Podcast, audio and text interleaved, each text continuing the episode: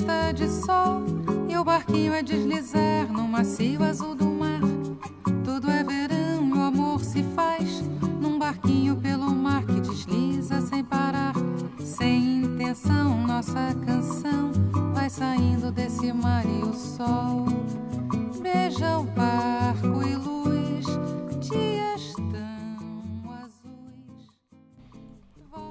Olá, meus amigos! Sejam muito bem-vindos a mais um episódio de nosso podcast de música brasileira. E hoje, ainda sobre o tema da bossa nova, vamos falar daquela que é surpreendente em todos os aspectos, que foi vista como musa da bossa nova e mesmo assim não aceitava esse título para si que foi cantora de muitos sucessos e dizem até que ela era muito boa nas artes plásticas e também como atriz. Nara Leão,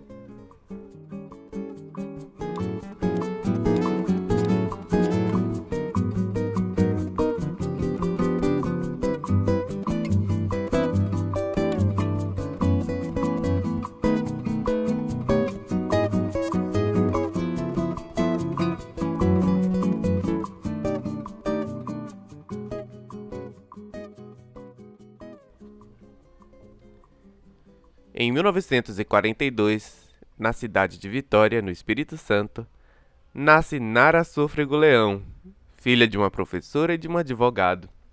Desde cedo demonstrou interesse pela música, e então, observando isso, seu pai lhe dá de presente um violão e contrata Patrício Teixeira para ensiná-la. Esse negócio de música, eu ganhei um violão quando tinha 11 anos e começava a tocar. Eu, Menescal, a gente tinha aula junto com o Patrício Teixeira. Depois, ficava lá sentada na última fila do, da sala de aula, cantando em vez de estudar. E acabei parando de estudar mesmo, porque eu não conseguia acordar cedo para ir para o colégio. Mas não tinha nenhuma intenção de fazer música ou ser profissional ou ganhar dinheiro com isso. A gente cantava assim porque gostava, porque curtia.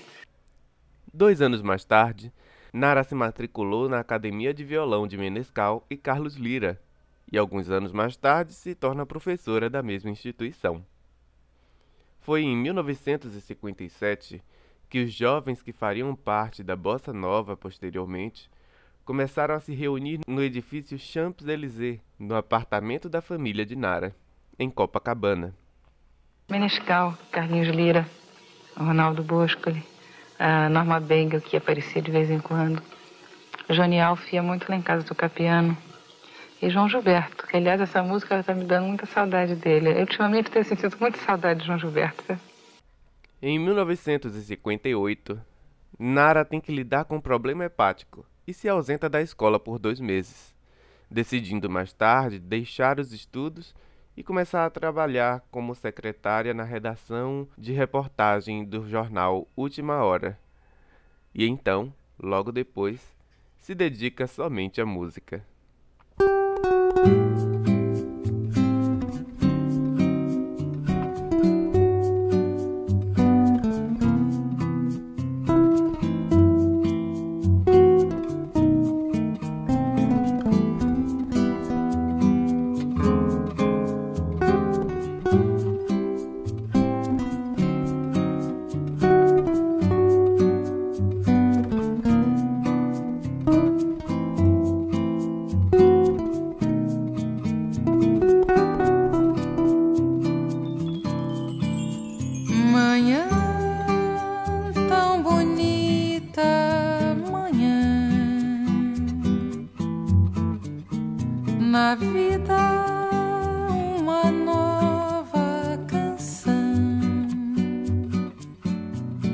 Cantando só teus olhos, teu riso, tuas mãos, pois há de haver um dia em que virás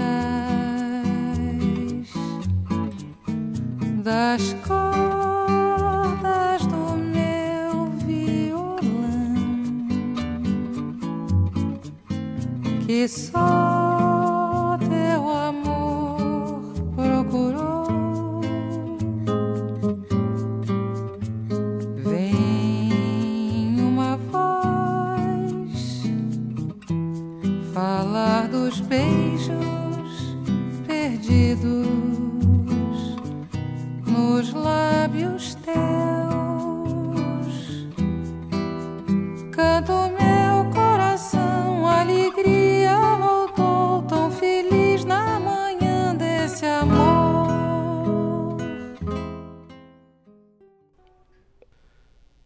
Em 1959, ela estreia cantando músicas que foram sucessos na bossa nova, como Samba de uma Nota Só. Mas só em 1963 que alcança o reconhecimento do público ao lançar o seu primeiro disco. No ano de 1965, no final de janeiro, devido ao uso contínuo de sua voz, ela teve problema de garganta e teve de se retirar do espetáculo Opinião, e indica como sua substituta a jovem cantora baiana Maria Bethânia. Mas apesar de ter nascido na Bossa Nova, decide romper com esse movimento no final dos anos 60. Isso porque ela percebeu que havia um outro Brasil existindo, e ela não havia notado isso, não tinha conhecimento dele. Um Brasil que está além das riquezas naturais e das belezas. Um Brasil pobre, favelado, injustiçado, criminalizado que passa fome e violência. Como ela disse certa vez, tudo isso que ficava longe dos olhos de uma menininha rica de Copacabana. Eu rompi com a Bossa Nova, porque foi uma fase, para mim, pessoalmente, que eu descobri um outro lado da vida e do mundo, que não era só o sorriso, a flor e o amor, e eu fiquei muito impressionada com coisas que eu não sabia e que eu descobri naquele momento. Eu descobri que havia fome, eu descobri que havia morro, eu descobri que havia pessoas pobres, porque eu nunca tinha me dado conta. Porque naquela época eu tinha 15 anos. Nesse momento, ela passa a cantar músicas sobre esse Brasil também. Mas depois para por não conseguir se sentir bem em cantar coisas que ela não viveu.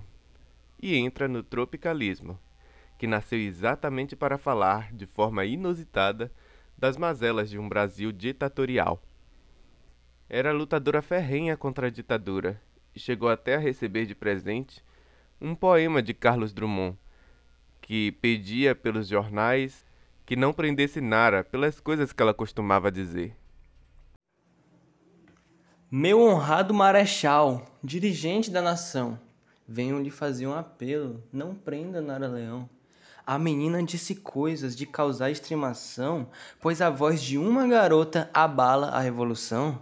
Narinha quis separar o civil do capitão, em nossa ordem social lançar desagregação. Será que ela tem na fala mais do que charme canhão? Ou pensam que, pelo nome, em vez de Nara, é leão? Que disse a mocinha, enfim, de inspirado pelo cão, que é pela paz e amor e contra a destruição? Deu seu palpite em política favorável à eleição de um bom paisano. Isso é crime, acaso de alta traição? E depois, se não há preso político na ocasião, por que fazer da menina uma única exceção? Nara é pássaro, sabia? E nem adianta prisão para a voz que pelos ares espalha sua canção. Meu ilustre marechal, dirigente da nação, não deixe nem de brinquedo que prenda um Nara-leão.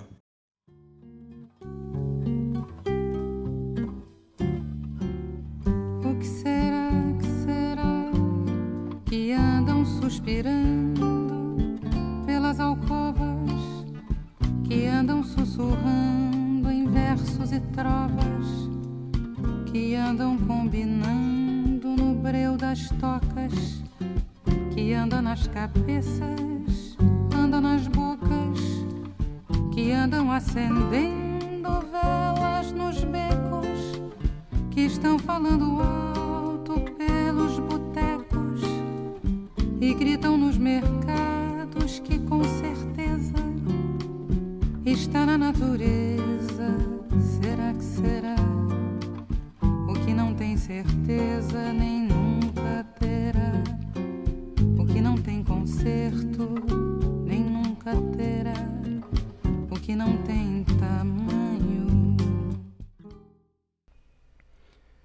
Quando o regime se intensificou, decidiu partir para a França, onde ficou até o fim do regime. Nesse período, se apresenta em shows e turnês pela Europa, ao lado de Chico Buarque e Vinícius de Moraes, ambos moradores da Europa nesse tempo. Na sua volta ao Brasil, em 1971, ela continua fazendo sucesso ao lado de grandes outros nomes da música brasileira. Chegou a participar como atriz ao lado de Anansi Rocha no filme Lira do Delírio, de Walter Lima Jr., em 1973. E nesse mesmo ano, decide voltar aos estudos, fazendo vestibular de psicologia na PUC do Rio de Janeiro, sendo aprovada no ano seguinte. Em 1977, após um período dedicado aos seus estudos de psicologia e aos filhos, Nara retorna ao universo da música popular, gravando discos. No final dos anos 70, Nara Leão descobre problemas de saúde e passa a se recolher de fazer shows e apresentações. Alguns anos depois, ela volta a fazer pequenas temporadas de shows e volta a gravar discos. Mas, em 1986, seus problemas de saúde se agravam, o que não a abateu, porque nos anos seguintes ela continuou seu trabalho. Até o seu último show em 1989, quando seu quadro piora e Nara Leão falece com um tumor cerebral. Para homenagear o percurso da cantora, em 2001, Sérgio Cabral lançou o livro Nara Leão, uma biografia. Bem, meus amigos, aqui terminamos mais um episódio do nosso podcast. E eu gostaria de agradecer a todos que se dispuseram a ouvir, lembrando que vou deixar o link do site que foi feito em homenagem a Nara Leão aqui embaixo na descrição, para quem quiser saber mais. Um agradecimento especial a João Luiz, que nos ajudou recitando o poema. Quem puder e quiser fazer uma doação para o nosso podcast continuar existindo, os links também vão estar na descrição. E quem quiser falar comigo, saber dos assuntos do nosso programa com antecedência, também vou deixar o link aqui embaixo na descrição para você ter acesso à nossa página no Instagram. Um grande abraço e até a próxima sexta.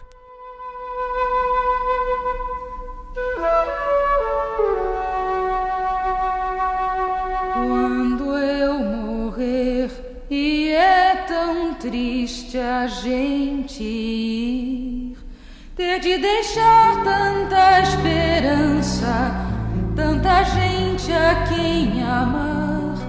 Quem sabe alguém pra me olhar quando eu morrer, e é tão triste a gente ir.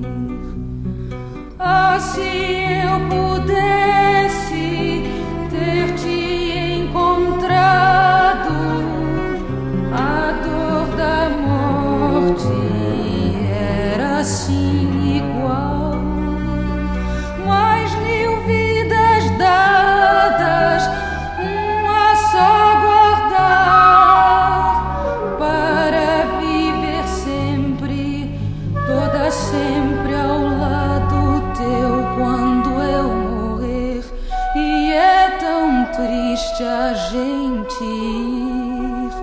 Alguém escreva para mim numa primavera qualquer a palavra liberdade junto ao meu desespero de acabar quando eu morrer e é tão triste a gente.